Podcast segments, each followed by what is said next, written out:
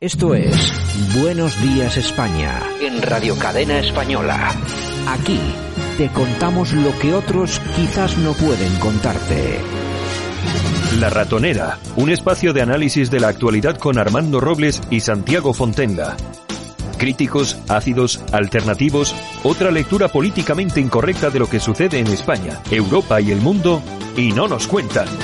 Y hasta Málaga que nos vamos como cada mañana y está Armando Robles, director de Alerta Digital. Don Armando, buenos días. Buenos días, Santiago. Fin de semana ya. Pues sí, uno, ¿A ti da- más, ¿no, Santiago? A, a ti te da A igual. mí me da igual, tú sabes que yo trabajo de lunes a domingo. Yo soy de los españoles antiguos, Santiago. Yo no tengo festivo y demás, tengo la comida semanal con los amigos y esta es mi única mi única licencia ociosa y demás. Y el Oye. resto dedicado al trabajo, que es lo mejor que puedo hacer. Claro, pero tú fíjate, fíjate unas cosas que eh, ahí está un poco el secreto de que el- tu digital sea el más leído, ¿no? ¿Tú cuántas veces, eh, cu- hay noticias que manejáis y tal y tal, cuántas veces se actualiza eh, Alerta Digital al día? Nosotros tenemos una media, generalmente tenemos una media de 60 noticias diarias, Santiago, de todas las secciones. Además, somos uno de los digitales que abarcan más secciones. España, internacional, sociedad, economía, deportes, historia, sucesos, tauromaquia, cine y televisión, opinión, colaboración. Es decir, que tenemos un total de 30 secciones, todas se actualizan eh, cada día y nuestro promedio de noticias actualizadas diariamente es de 60. Claro que 60 noticias parece que no, pero es que es trabajo, hay que, hay que ponerlas ahí, hay que, hay que redactar, hay que meter, es, es un trabajo continuo que luego además, eh, también Google y todos los buscadores, lógicamente, lo trabajan. Bueno, ahí, ahí tiene sus, tiene sus cosas muy importantes. Es decir, eh, resumiendo, que para que esto funcione hay que trabajar, si no, no funciona, ¿no? También desde el periodismo es una forma u otra de ejercer eh, nuestra condición de legionarios que lo llevamos en la sangre. Y lo digo por el ilustre invitado que hoy tenemos. Bueno, en nuestro, hoy no es, no es invi- bueno, es invitado, lo que pasa es que lo traemos como tertuliano. No, no, sí. Eh, es, el, es, el, el, es, es mi coronel. Eh, a- a- Efectivamente. Enrique de Vivero, buenos días. Eh, Buenos días, Santiago. Encantado de saludarte nuevamente. Bueno, ¿qué tal por, qué tal por Málaga? Bien, ¿no? Bien, bien, la verdad es que sí. Ayer por la tarde hizo un poco de viento, y, pero en hoy parece que vamos a tener un día más aceptable. Parece que se va a llevar mejor hoy. Bueno, y bueno. se nos el fin de semana muy agradable. A ver si, a ver si es verdad que es lo que, nos, lo que nos hace falta. Hay que tener también cuidadito que eh, nos, ya sabes que nos estaban contando que ahora con la llegada del verano, con esto del coronavirus, pues iba con el calor, pues que iba a quedarse un poco hecho polvo.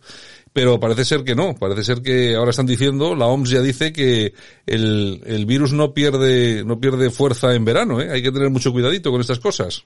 De todas formas, Santiago, mm, la OMS, teniendo en cuenta la cantidad de errores y equivocaciones que ha tenido desde el principio y la cantidad de omisiones eh, desde la declaración, conociendo esto a, principios de enero, yo de la OMS me fío bastante poco. Sí, no, yo también, ¿eh? Y además, oye, Armando, una de las cosas buenas que ha hecho Trump es que les, ha cerrado la puerta, ¿eh?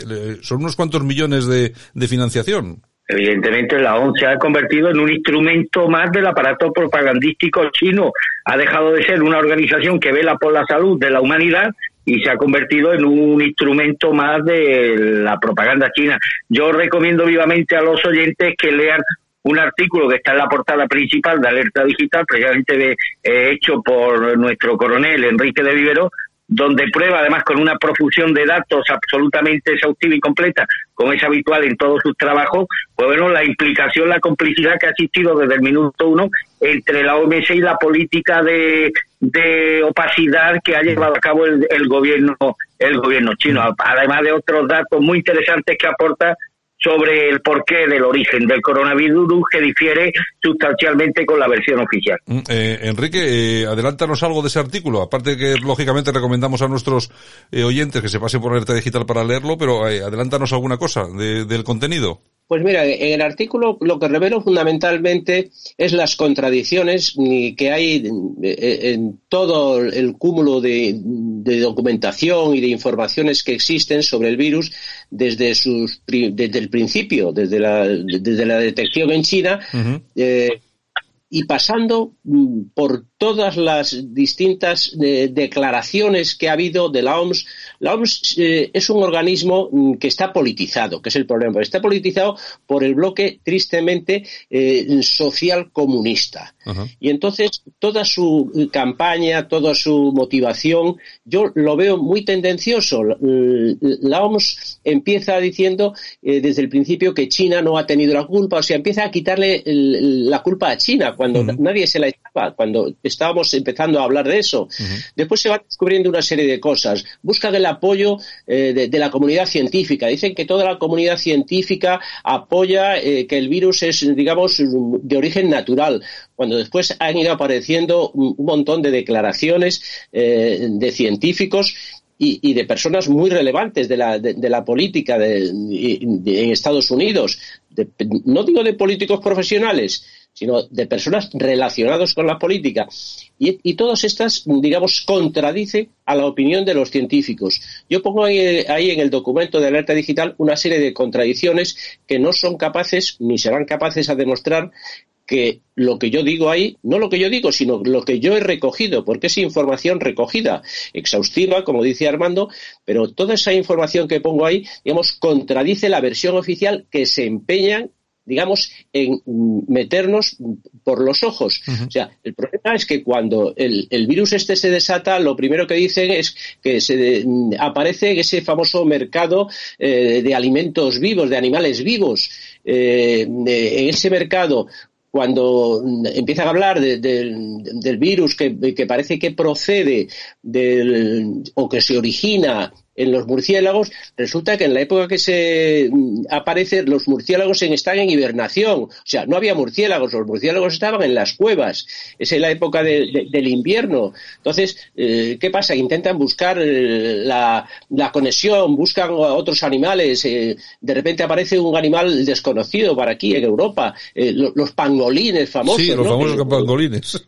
sí, efectivamente. Pues, son muy conocidos, pero aquí, vamos, en su casa los deben de conocer. Aquí en Europa y España, en concreto, es un animal que, es desconocido. Entonces, hay una serie de contradicciones y de ir disculpando continuamente cualquier cosa que se les hacía ver, la OMS va disculpando a China.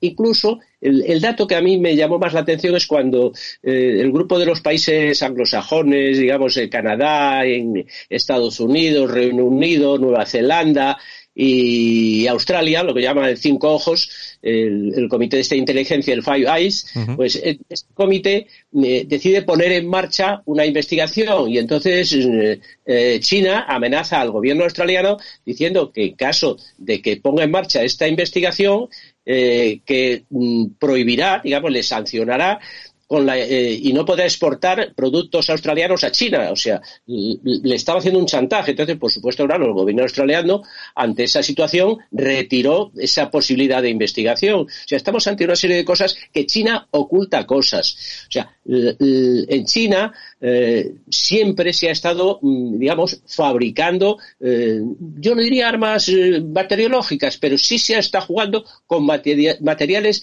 virológicos, bacteriológicos, incluso Corea del Norte, país muy ligado a China, es uno de los principales países o uno de los países donde se fabrica el gas sarín. El gas sarín famoso por el, digamos, el atentado de Tokio, el que se metió en el, el metro de Tokio. Hay una serie de contradicciones en todo este eh, mare magnum de informaciones que todo va dirigido a esculpar a China como si los chinos hubiesen sido los culpables. Hay, hay un interés demasiado fuerte en esculpar a China. Mm. Y, y, lo que dices tú, Trump al final ha cancelado, porque me imagino que Estados Unidos tiene mucha información sobre el asunto, y ha cancelado lógicamente los fondos de, los cuales provee la financiación. De todas formas fíjate en este caso eh, Armando eh, eh, hace unos hace unos meses no demasiado tiempo se algunas personas valoraban algunas cuestiones de cierta importancia, por ejemplo, que Estados Unidos estuviera vinculado de alguna forma a la creación del virus cuando hay que ser realistas, yo creo que ha sido la principal, hombre, no la, bueno, hemos sido todos muy eh, víctimas de, del virus, pero ha sido una de las principales víctimas del virus, ¿eh? Yo creo, mira, solamente hay que leer el informe de, don Enrique de Vivero, exhaustivo, como dije antes, y lo que nos quieren vender de, acerca del origen del coronavirus es diametralmente opuesto a los datos que ya afortunadamente estamos empezando a conocer. Pero es que además lo que hace don Enrique es una cosa para mí muy inteligente, que es destacar las contradicciones que han existido entre los propios expertos y demás. Es decir, por ejemplo, la Comisión Municipal apunta, la Comisión Municipal de Salud y Sanidad de Wuhan, eh, que es donde el, epicentro de la, de la pandemia, informó inicialmente de 27 casos de neumonía, de teología desconocida, que se habrían originado por la exposición común en ellos en un mercado mayorista de marisco, pescado y animales vivos en la, en la citada ciudad. Y ya informó de esto el 8 de diciembre de 2019. Es decir, que a partir de esta fecha, tanto las autoridades comunistas chinas como la OMC empezaba a tener datos de que el virus podía tener las consecuencias letales que por desgracia ha tenido no solamente para China, sino el conjunto para el conjunto de, de, la humanidad. Y vemos como inmediatamente, como a partir de las revelaciones que hacen algunos honestos eh, funcionarios chinos responsables del Ministerio de Salud, vemos como la mayoría de ellos pues empiezan a ser laminados, opacados, detenidos, incluso algunos de ellos han desaparecido. Es decir, que estas propias contradicciones, esta, esta laminación de algunas de las personas que en China han refutado la versión oficial esta, estos ataques recibidos por parte de las autoridades chinas y que se han saldado en muchos casos, y esto ya son palabras mayores, con la desaparición de algunos de estos científicos, pues nos hacen ver, por lo menos a mí, que desde luego aquí ha ocurrido algo que está lejos de la versión que nos están contando y que la responsabilidad de China parece ser, parece cada vez mayor. Pero claro, aquí volvemos a lo mismo, Santiago. Aquí todo se ideologiza, aquí ya las cuestiones ideológicas prevalecen incluso sobre la sanidad sobre la salud de la humanidad. Aquí estamos hablando de un régimen comunista que está teniendo la protección, el amparo, la complicidad y la simpatía de toda la patrulla progresista del conjunto de, Occidente. Me pregunto qué estarían diciendo estos mismos señores si el mismo escenario de Wuhan lo pudiésemos trasladar a una ciudad norteamericana. Pues es probable que ahora mismo las reclamaciones en favor de que se conociera la verdad, de que se conozca la verdad, pues estaría estaría aflorando en prácticamente todas las ciudades del mundo. Pero aquí desgraciadamente prevalecen las cuestiones ideológicas. Parece ser que China tiene patente de, corso, tiene completa inmunidad y no va a ser. Te estoy, te estoy escuchando, te estoy escuchando mal, eh, eh Armando, estoy, estoy perdiendo la, comunicación, eh. Digo que parece que China tiene patente de corso e inmunidad y lamentablemente pues no está siendo fiscalizada por estas organizaciones progresistas y por algunos y por la mayoría de los gobiernos occidentales, como lo habría sido en el caso de que este de que este virus hubiese salido de un laboratorio norteamericano. Hombre, y ya un dato remontándonos a la historia, Santiago, eh, Alemania ha estado pagando reparaciones de guerra hasta hace unos años por su responsabilidad en en los hechos acontecidos en la Segunda Guerra Mundial. Hombre, yo aquí el único dirigente europeo que ha pedido responsabilidades a China, más allá del reconocimiento de los hechos, sino también responsabilidades económicas debido a la devastación que ha provocado todo esto en la economía del mundo, el único líder occidental que ha reclamado que ha, o que ha, defendido la necesidad de que China indemnice a los países que han sufrido los estragos de su negligencia criminal, pues ha sido Donald Trump. Esto prueba hasta qué punto la mayoría de los líderes occidentales están completamente maniatados y amordazados y están jugando a defender los intereses ideológicos del régimen comunista chino. Sin embargo, el número absolutamente eh, pavoroso de, muertos, fallecidos y contagiados. Bueno, vamos a cambiar de tema, nos vamos a otro escenario bien distinto. En esta ocasión vamos hasta Galicia, porque ahí se están produciendo algunos movimientos que, por cierto, tengo que preguntarte, Armando, se ha presentado, eh, se han presentado ya las listas de, de Vox. Abascal ha dicho que va a tener vigilado a Feijó y negociará si es llave de gobierno, pero sin garantizar nada. Es decir, que manteniendo las distancias. Eh, al final, vosotros en Alerta Digital anunciasteis que se iba a cambiar el candidato de Vox. Eh, ¿Se ha cambiado al final o sigue siendo el mismo? Qué ha pasado? La información que nos proporcionó la delegada en Galicia, eh, eh, Begoña, Begoña Vila, apuntaba en esa dirección, de que había renunciado a su escaño por cuestiones personales o profesionales, no lo sé bien, y bueno, y hasta ahora no, no me ha llegado ninguna información que desmienta que desmienta la, el dato el dato que publicamos y que compartimos con nuestros lectores. Mm. No sé, no sé, ya te digo porque yo sí que he visto esa noticia de esa, de esa presentación. En todo caso, seguimos un poco en las mismas, ¿no? El, en Galicia, eh, el eh, Vox se mantiene un poco alejado de todo lo que es eh, el, el, Partido Popular y sobre todo de Feijó, al que, bueno, ya han dicho que le apoyará, pero vigilado y negociará, por supuesto, su posible, su posible ayuda. ¿Cómo ves esto, Enrique? Bueno, yo creo que ahí en Galicia eh, las diferencias fundamentales eh, entre Vox y el Partido Popular radican en, el tema de, la lengua, del idioma. Eh, yo he vivido en Galicia bastantes años, en La Coruña en concreto, en aquella época que yo vivía, claro, hablo de hace ya muchos años, Estamos hablando de, los años 70 del siglo pasado y entonces, pues, hace ya muchos años, tristemente. Pero bueno, eh, creo que en aquella época el hablar el gallego, mm, yo entre mis compañeros, no recuerdo que nadie hablase en gallego. El gallego estaba, mm, digamos, retirado hacia los mm, las zonas rurales, la zona de las aldeas. No es, digamos, un término peyorativo, así se llaman en Galicia las aldeas. Entonces, el gallego estaba eh, reducido a ese ámbito. El que realmente resucita el tema del, gallego, el, lingüismo que hoy día mm, continúa Feijó con la lengua, es Manuel Fraga. Manuel Fraga impone el gallego, lo pone en marcha, obliga a estudiar en gallego y ahí empieza a haber una serie de problemas.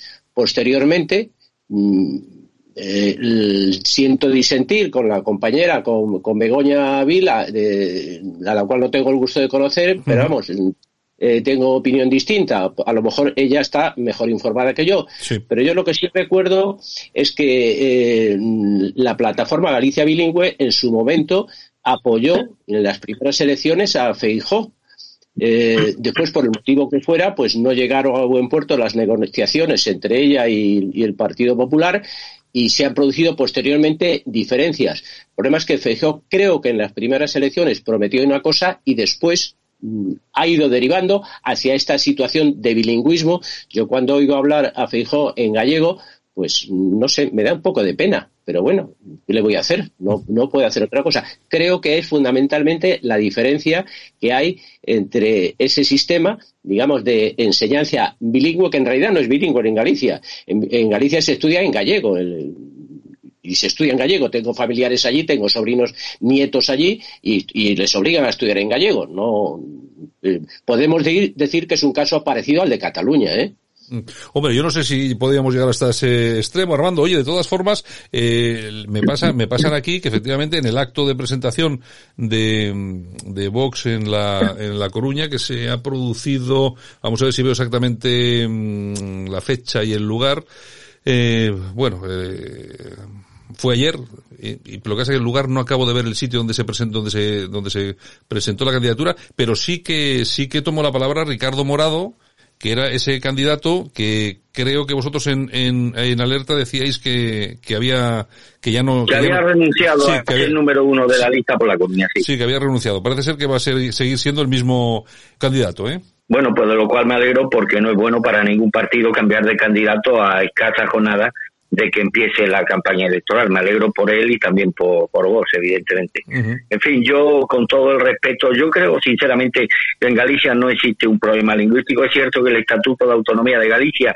establece el reconocimiento del gallego eh, como lengua oficial junto al español y demás y que le dota pues de, de todos los instrumentos necesarios para su protección y difusión entre la opinión pública pero aun dando el beneficio de la duda quienes sostienen que bueno que se está o que se ha hecho una mala política lingüística por parte del Partido Popular o del señor Fijó, pues yo en esto quiero ser como la izquierda Santiago, aparcar las diferencias y quedarnos con lo que nos une.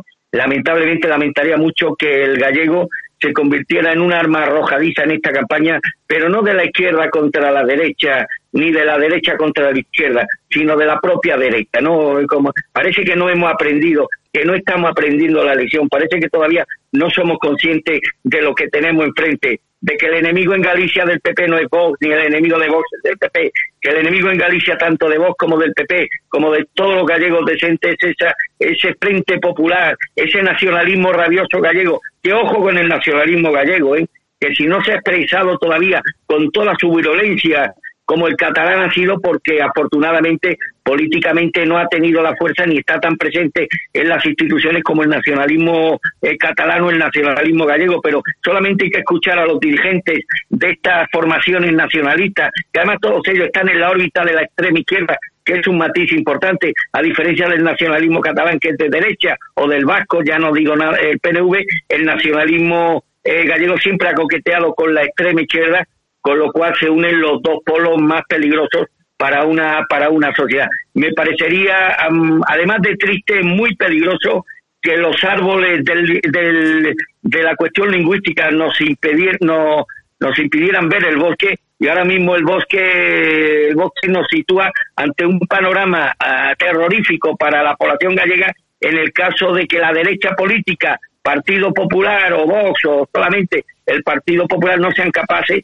de conseguir la mayoría absoluta. Me parecería un error de bulto que por arañar unos votos al Partido Popular se focalizara la campaña por parte de Vox en una cuestión lingüística. Así que sinceramente creo que esto no supone ningún problema para los gallegos. Creo que entre las preocupaciones de los gallegos eh, el tema lingüístico no está entre las 20 cuestiones eh, fundamentales eh, en ellos y me parecería un error de bulto, insisto, que por arañar unos votos al Partido Popular eh, pudiésemos correr el riesgo de que las elecciones gallegas nos dieran, eh, bueno, pues la sorpresa desagradable de tener un gobierno frente populista similar al que tenemos en la nación. Yo creo, mm, veo algunas manifestaciones, veo lo que dicen algunos digitales que están tanto en la órbita de voz como la del Partido Popular, y yo me pregunto, ¿de qué le han servido a estos dos partidos todos estos meses de absoluta desesperanza en la que viven millones de españoles debido a un gobierno negligente y criminal como el que tenemos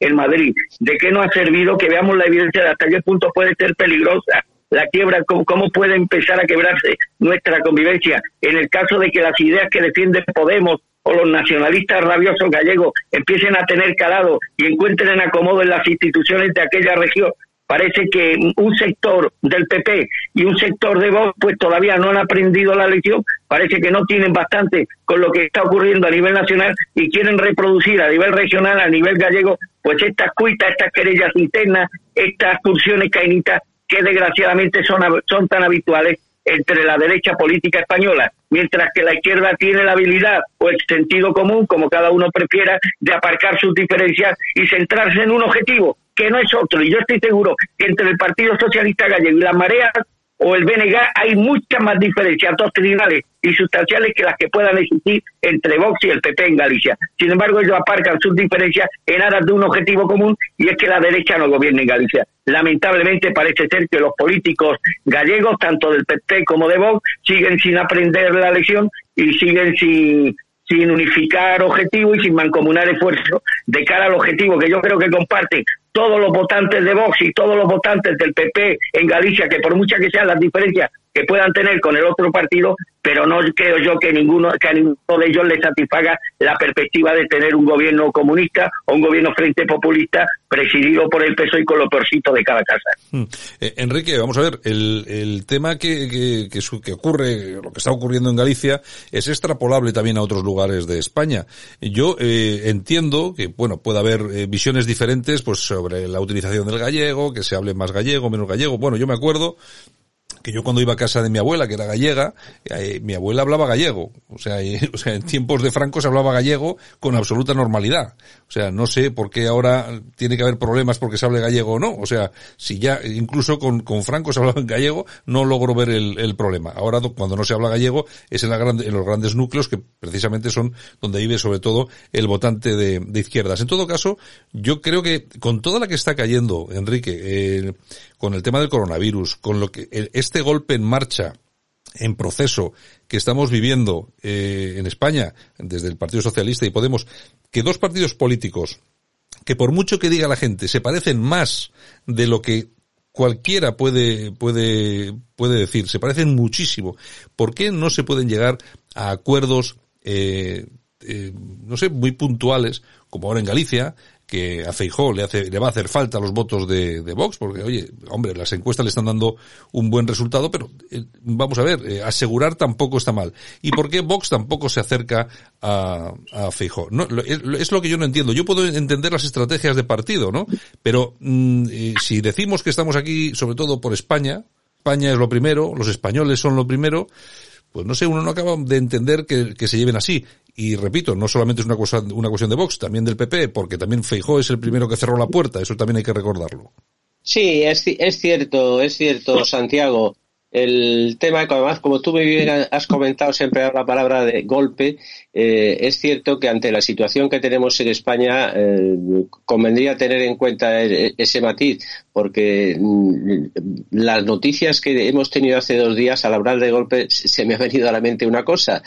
Eh, estamos asistiendo recientemente que ahora al rey emérito, a Juan Carlos I, se le va a investigar por unas supuestas comisiones que cobró. esto no es una cuestión, para mí no es una cuestión baladí. creo que viene eh, de más allá. O sea, ha conseguido eh, Podemos, Pablo Iglesias, ha, conseguido lo que pretendía, poner en jaque a la corona. Ya, lo que ya había dicho hace mucho tiempo, lo está consiguiendo. Ha conseguido meter en la agenda del Partido Socialista, del gobierno de Pedro Sánchez, el tema de la corona. Mm. Eh, para mí, una opinión muy personal, creo que Pablo Iglesias lo que persigue es un cambio en la forma de Estado. O sea, la finalidad es perjudicar con esta investigación al rey Juan Carlos, la finalidad es perjudicar a la corona, no al rey. Creo que le preocupa poco. Él intenta, eh, a través del rey Juan Carlos, perjudicar a la corona para que queden entredicho las bondades o las eh, ventajas de, de, tener un sistema parlamentario monárquico y quiere hacer desaparecer esto. Creo que va más allá, o sea, se está persiguiendo el cambio de forma de Estado. Yo creo que sí. Yo estoy de acuerdo, estoy también de acuerdo contigo. Bueno, nos, quedan tres minutos y si me permites, eh, Armando, no me quiero ir eh, hoy sin tocar un tema que me, parece interesante. Ha, habido luz verde en el Congreso para retirar las medallas a, a Billy el niño. Eh, tú fíjate cómo son las cosas, eh, el titular de la noticia que tengo enfrente en el ordenador, luz verde en el Congreso para retirar las medallas a Billy el niño y otros torturadores. Que yo sepa, yo no sé tú, Armando, que estás más informado que yo, pero que yo sepa, este señor no está condenado por, por haber torturado a nadie. Hay una investigación en marcha en Argentina, creo yo que es en Argentina, y mm, no sé, pues, si hablamos de torturadores, podríamos hablar de muchos también en la izquierda, ¿no? Lamentablemente, una vez más, Podemos introducido, está introduciendo su agenda guerra civilista en la hoja de ruta del gobierno y esta es una más que prueba además que frente a la desacomplejada izquierda política española, pues tenemos una derecha en España, lamentablemente, con innumerables complejos que creo que ya son incurables. Me parece absolutamente reprobable el voto o la abstención del Partido Popular, eh, tan cobarde como lo que lo que criticamos ayer respecto a la abstención de Vox con el tema de, de la paguita y demás y bueno, Vox se ha votado en contra, pero no he visto a ningún dirigente de la derecha eh, ensalzar la figura de Billy el Niño, de Antonio González Pacheco, un buen inspector de policía, en la medida, por ejemplo, en la que los dirigentes de la ultraizquierda ponderan y defienden las figuras de terroristas de ETA. Yo no me imagino ningún dirigente, ningún diputado de Vox, ni del PP, ni, de, ni del PSOE, votando una resolución presentada por el PP o por Vox, eh, condenando, por ejemplo, el asesinato de José Calvo Sotelo.